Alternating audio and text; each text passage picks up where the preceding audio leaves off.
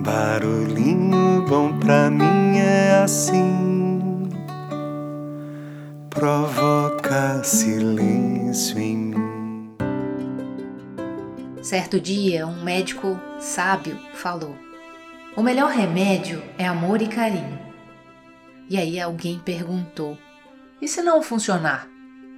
O sábio sorriu e respondeu: Aumente a dose.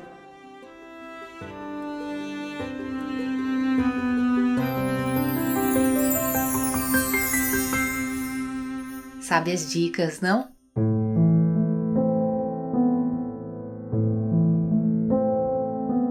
Ouvi uma frase que me marcou muito no filme O Poder Além da Vida, que aliás super recomendo assistir ou mesmo reassistir, se for o caso, que diz mais ou menos assim: As pessoas mais difíceis de amar são as que mais necessitam de amor.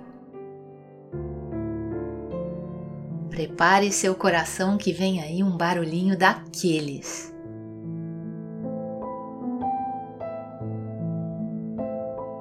O que o amor faria?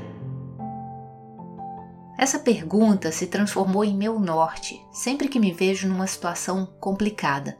Não posso dizer que nunca fui ferida e nem muito menos que nunca feri, mas posso dizer que sempre procuro fazer tudo com amor. Imagino que todos aqueles que já foram feridos ou mesmo que ferem, também. Acredito imensamente que viemos do amor e somos amor. Mas nem sempre acertamos. Afinal, somos humanos. Mas fere quem está ferido. Faz sentido? E quem está ferido precisa de quê? Não seria amor? E aí volto para a pergunta inicial: o que o amor faria?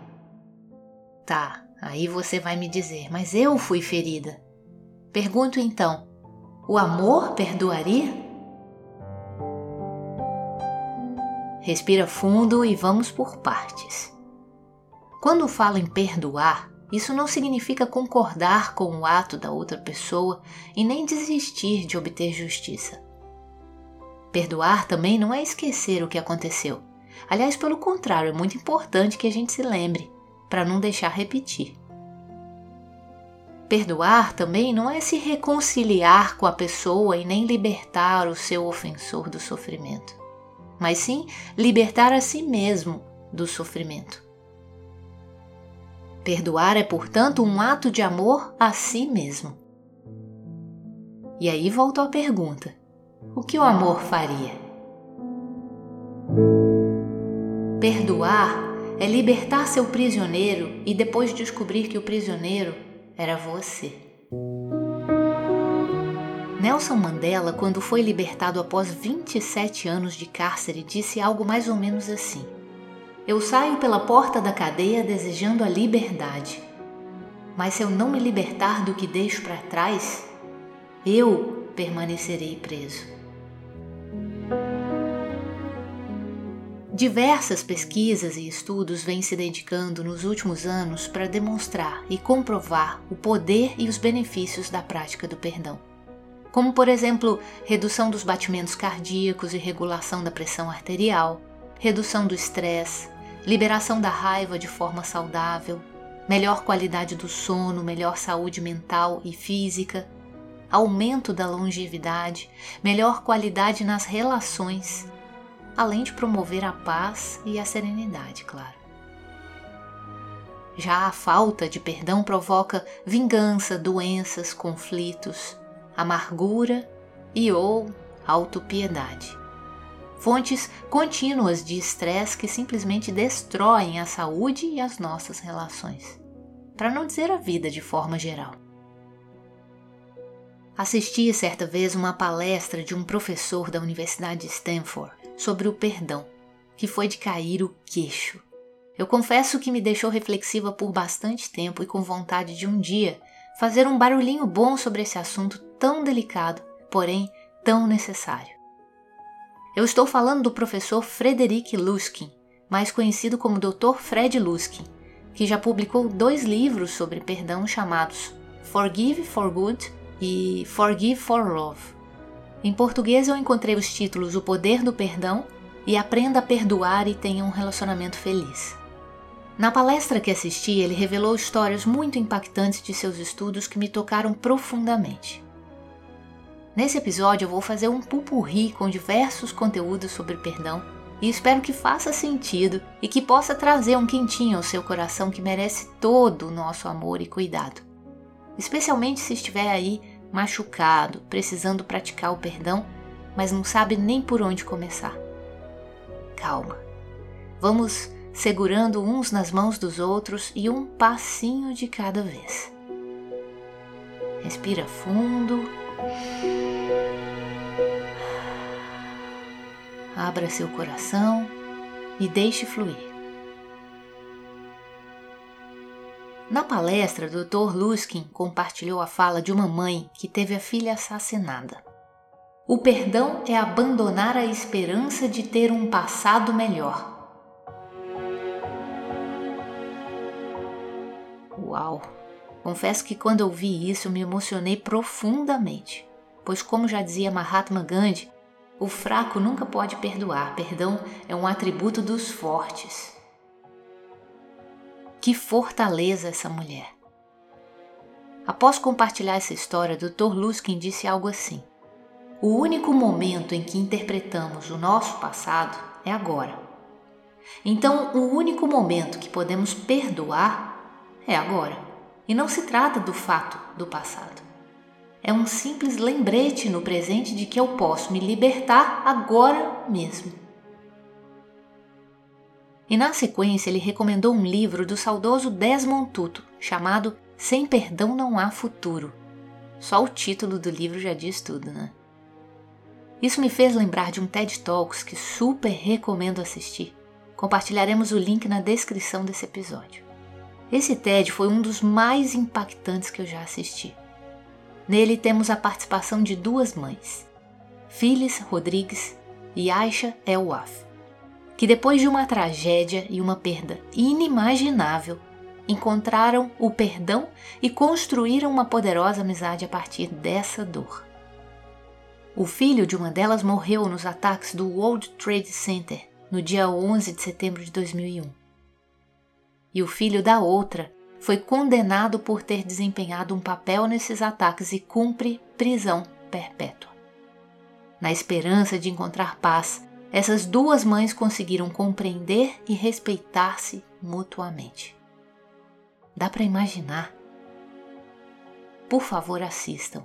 É um TED curtinho de nove minutos e meio de pura emoção e arrepios. Um belíssimo exemplo para esse episódio sobre perdão.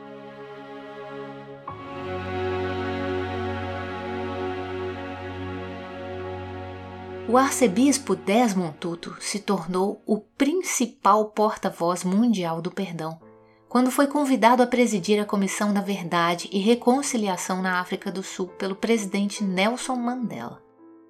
Muitas décadas depois daquele esforço pioneiro para usar a verdade, o perdão e a reconciliação para superar o conflito violento, perguntaram para o arcebispo como exatamente nós perdoamos.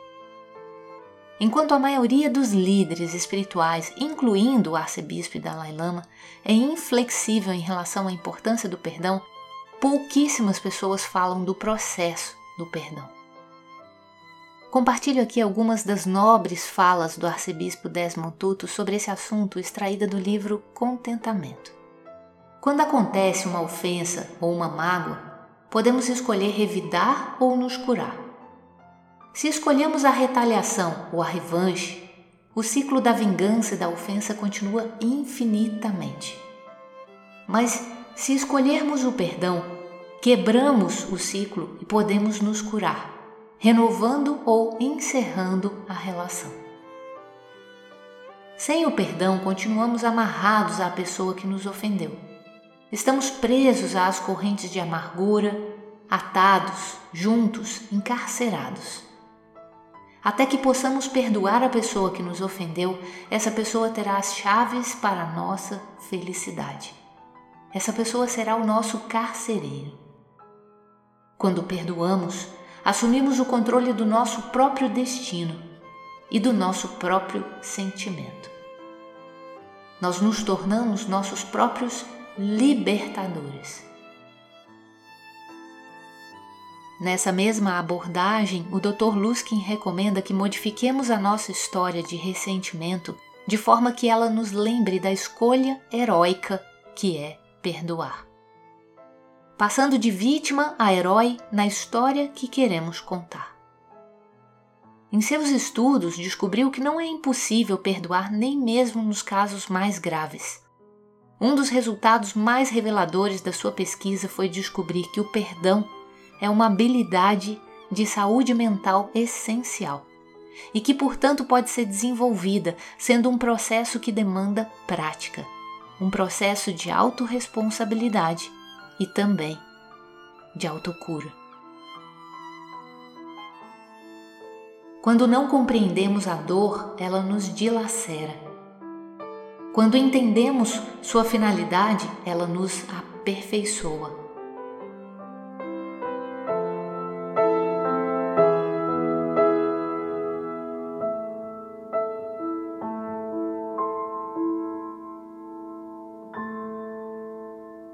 Mas o que fazer quando alguém nos magoa ou ofende profundamente?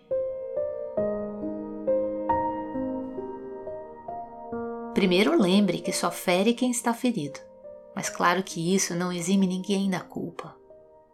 Então a melhor coisa que se pode fazer é o que está a seu alcance aqui e agora: perdoar. Afinal, se for olho por olho e dente por dente, o mundo acabará cego e banguela. Em 1999, Dr. Fred Luskin criou o projeto da Universidade de Stanford para o perdão, combinando em sua pesquisa uma técnica psicoterapêutica que foca na emotividade racional, com alguns estudos sobre o impacto das emoções negativas, como a raiva, a mágoa e o ressentimento no sistema cardíaco. Esse projeto surgiu quando ele foi seriamente magoado por um amigo muito próximo e teve de encontrar sozinho uma forma de se recuperar. Quando ele conseguiu, ele resolveu verificar se isso funcionava com as outras pessoas. Foi o começo do seu primeiro projeto de pesquisa. Não sei se já ouviu o episódio do Barulhinho Bom 468, O Seu Lugar no Mundo. Tem uma parte lá em que comento que às vezes a sua maior dor é o despertar para sua verdadeira missão. Olha só aí o que aconteceu com o Dr. Luskin. Em suas falas, ele descreve o perdão como sendo uma forma de se atingir a calma e a paz, tanto com o outro quanto consigo. A terapia que ele propõe encoraja as pessoas a terem mais responsabilidade sobre as suas emoções e também suas ações, e serem mais realistas sobre os desafios e quedas de suas vidas. Segundo ele, Perdoar é a arte de fazer as pazes com algo que não acontece como gostaríamos. Perdoar é fazer as pazes com a palavra não. Às vezes a pessoa foi realmente prejudicada. O perdão não elimina esse fato, apenas o torna menos importante. O perdão não tem relação com quem está certo ou errado. O perdão implica em se poder ficar em paz mesmo tendo sofrido um mal. Não podemos escapar de todos os males. O perdão reconhece o mal, mas permite que o prejudicado siga adiante em sua vida. O perdão pode conviver com a justiça e não impede que se faça as coisas de forma adequada. Apenas não as faz de uma perspectiva rancorosa ou transtornada. Na prática do perdão, não se busca atribuir culpa e não se pode simplesmente categorizar uma pessoa como boa ou má mas sim duas pessoas que criaram juntas uma situação difícil. É bom lembrar que o perdão pode ser estendido à própria pessoa e que às vezes o perdão implica em reconciliar um relacionamento e outras vezes em abrir mão desse relacionamento. Como bem dizia Allan Kardec, o perdão não significa a libertação da culpa, mas a oportunidade concedida pela misericórdia divina para ressarcir, reparar, reabilitar-se.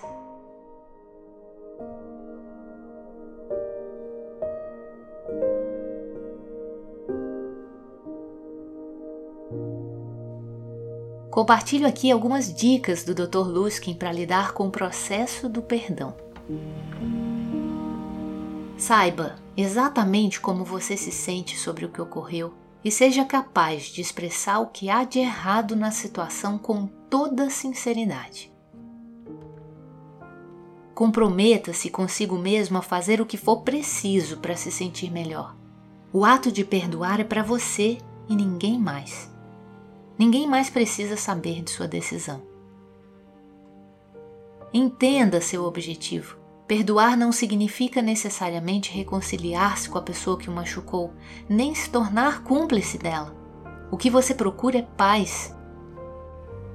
Tenha uma perspectiva correta dos acontecimentos.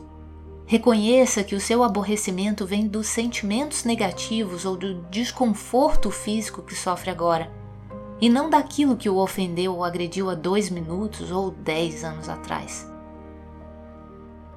No momento em que você se sentir aflito, pratique técnicas de redução do estresse para atenuar esses mecanismos no seu corpo. Proteja a sua saúde.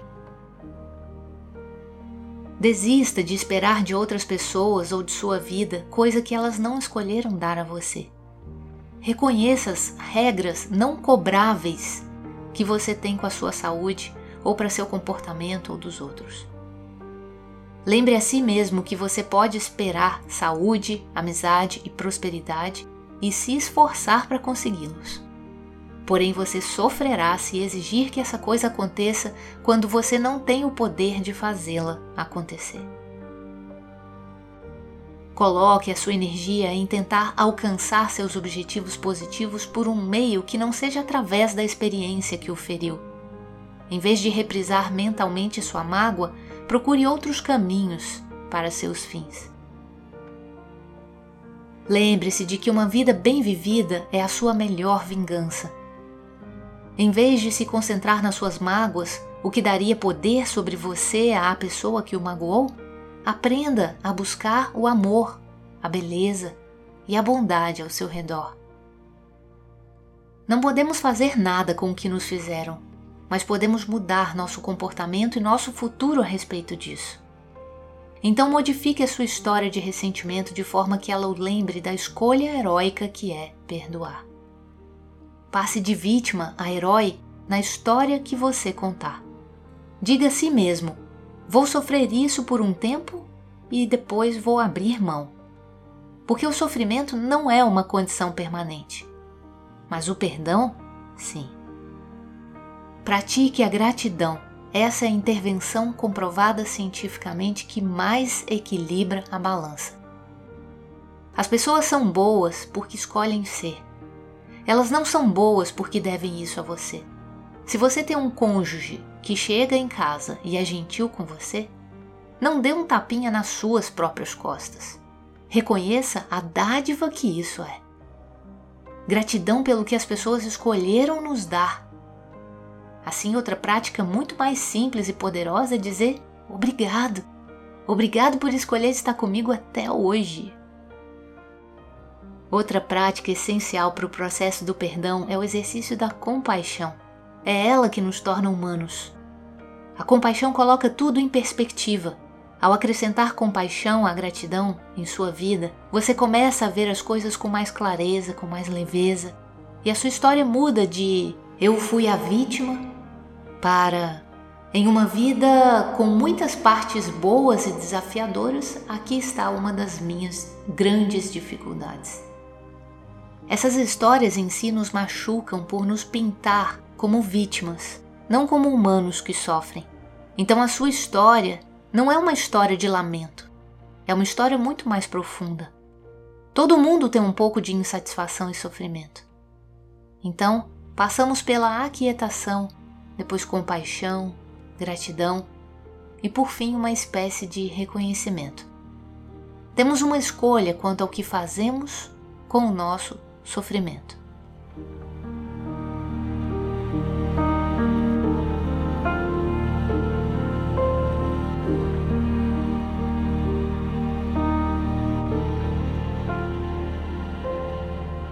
E depois de tudo isso, muitas pessoas ainda me dizem: que não conseguem praticar o perdão. Aí vem a dica de ouro, que é simplesmente lhes perguntar: então me conta como isso está funcionando para você até hoje. Como estar com raiva está funcionando para você? Como estar cheio de culpa está funcionando para você? Como se sentir a vítima o tempo todo está funcionando para você? Isso te deixa feliz? Isso gera bons relacionamentos? Isso faz com que apreciem a sua presença? É assim que você quer resolver isso? Se está funcionando, bem, então vá em frente. Se ficar agressivo parece certo, faça isso. Essa é a pergunta-chave e a dica de ouro do Dr. Luskin. Como isso está funcionando para você?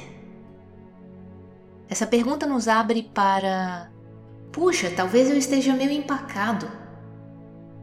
E é aí que as pessoas precisam perdoar. No momento em que reconhecem, estou empacado.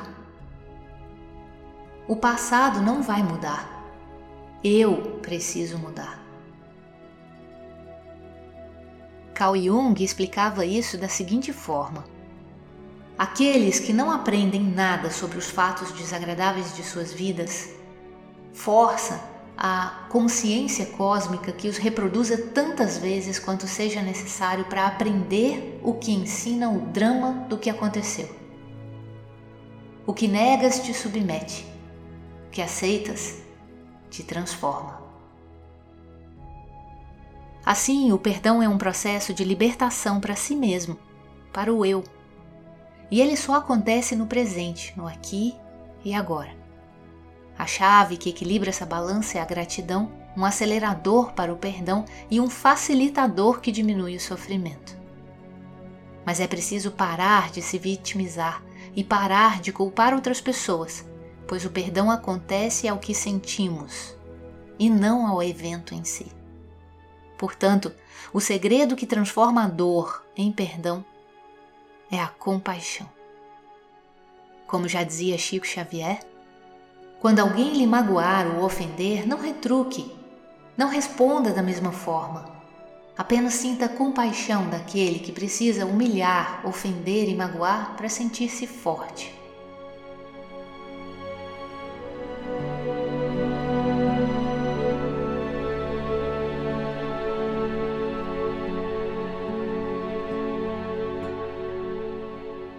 Em O Livro do Perdão, o arcebispo Desmond Tutu e a sua filha apresentaram um caminho universal de quatro vias para o perdão, já tendo sido usado por pessoas de mais de 170 países. O perdão pode ser um processo bastante complexo e esses dois recursos talvez sejam úteis para aqueles que estão se esforçando para perdoar grandes fontes de dor e trauma. Os recursos também abordam como podemos pedir perdão e aprender a nos perdoar. Aqui nesse episódio do Barulhinho Bom, vamos compartilhar os passos básicos para as quatro vias, extraída do livro Contentamento, combinados com algumas das últimas pesquisas de neurociência. Então, prepare seu coração e vamos lá. Primeira via: contar a sua história.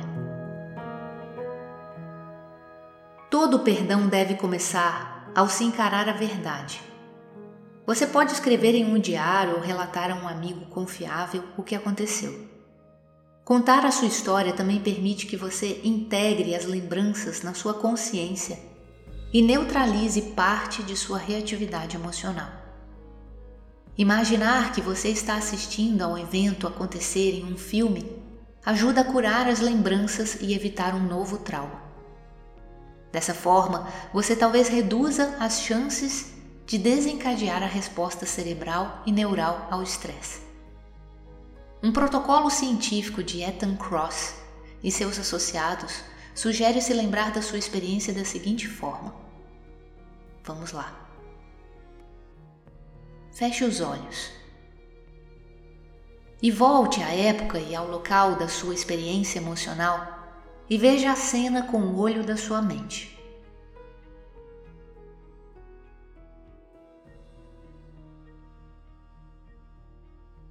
E agora dê alguns passos para trás.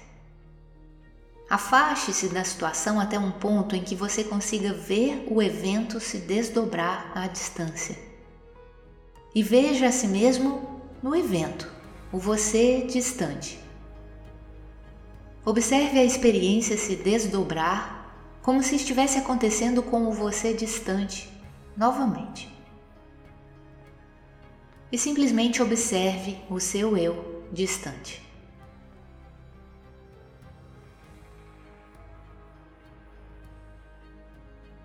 E agora vamos para o segundo passo. Nomeie a mágoa. Os fatos são os fatos, mas essas experiências provocam fortes emoções e dor, e é importante que recebam um nome.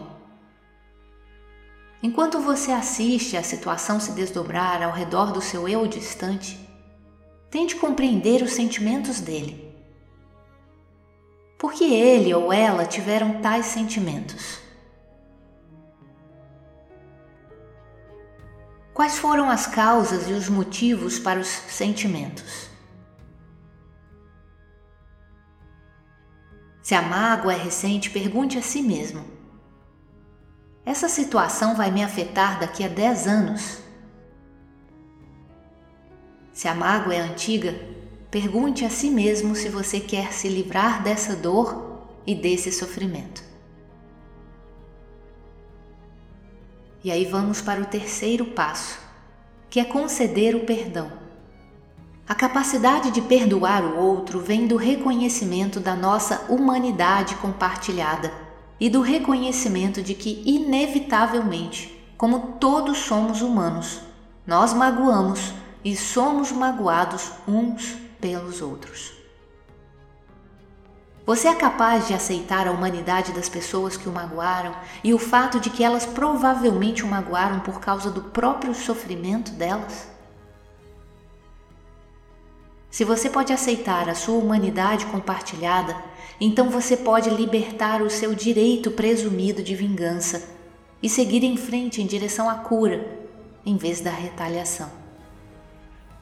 Também pode reconhecer que, principalmente entre os íntimos, pode haver diversas mágoas e nós precisamos, em geral, perdoar e pedir perdão ao mesmo tempo, aceitando isso como parte do drama humano.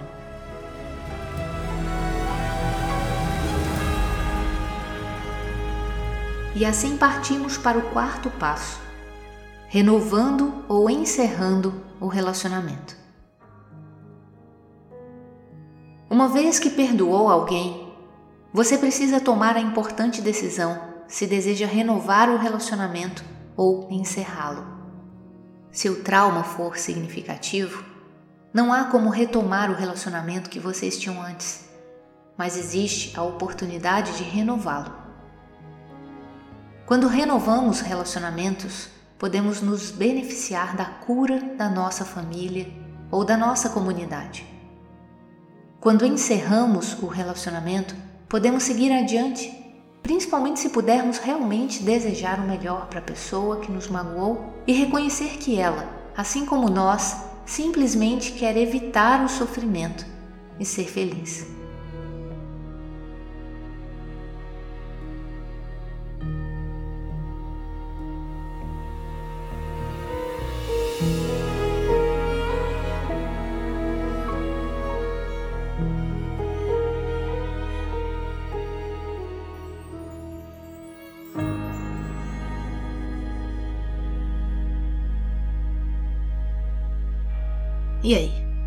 Fez sentido para você? Espero que isso contribua de alguma forma para o seu processo. Que seja se perdoando, pedindo perdão ou mesmo perdoando alguém. Tem um vídeo que converti em áudio para brilhantar esse episódio e fechar com chave de ouro, que tem uma definição para perdoar que transcende aos dicionários e ilustra muito bem tudo que aqui compartilhamos até então. O link desse vídeo na íntegra está na descrição desse episódio, caso queira assistir. Então, com vocês, Álvaro Siviero. Eu estudei ciências exatas, tá? Então, vou fazer um resgate aqui de uma coisa que pode ser uma nave espacial, mas em química, quando você tem uma molécula, para você formar uma molécula, você vai colocando átomos ali dentro. E existe um limite máximo de átomos que você pode colocar, senão a molécula colapsa. Então é por isso que a gente tem o hipoclorito, você tem o clorito, cloreto, clorato e perclorato. Você tem o permanganato, você tem o peróxido. Quer dizer, você está num nível máximo de átomos de oxigênio dentro daquela molécula. Por que, que eu falo isso? Porque quando você está no limite máximo, você usa o prefixo per. Permanganato, perclorato, peróxido. Uma coisa pode estar tá feita e pode estar tá perfeita. Você pode seguir ou você pode perseguir. Você pode permanecer, você pode perfazer. Per com nível máximo. Se você fala que é o amor, eu acho que o amor é o oposto do egoísmo. No egoísmo você recebe e no amor você doa. Então, se você quer doar em grau máximo, perdoa.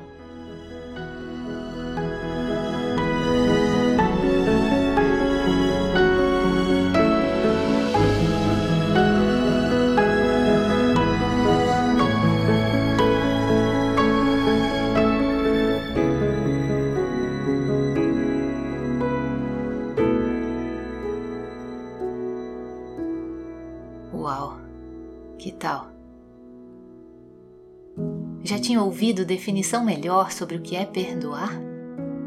A própria etimologia da palavra vem do perdonare, que no latim tardio tem um significado de doar.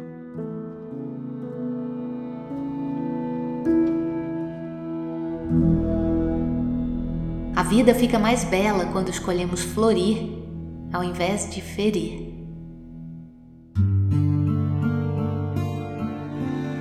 Se de tudo isso não lembrar de nada, eu deixo apenas uma última reflexão no ar. O que diria à pessoa que lhe magoou, ou que de alguma forma você tenha magoado, se soubesse que hoje é o último dia de vida dela? Me deixa ouvir uma canção canção que fale de perdão.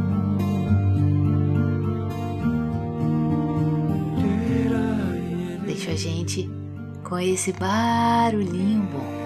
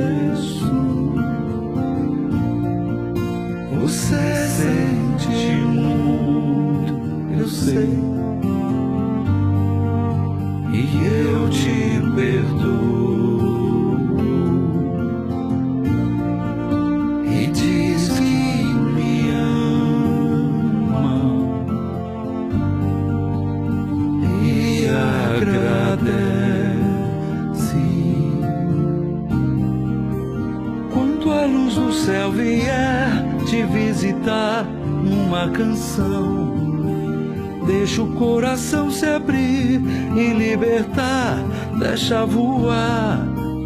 Tanto passarinho preso a esperar a luz do sol.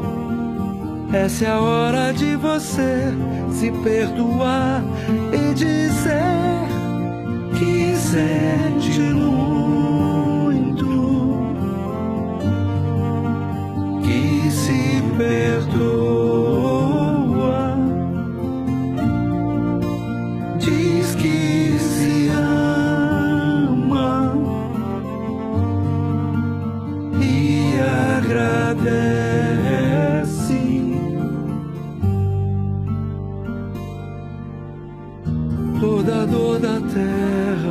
dia vai passar. Promessas do céu são gente guardar.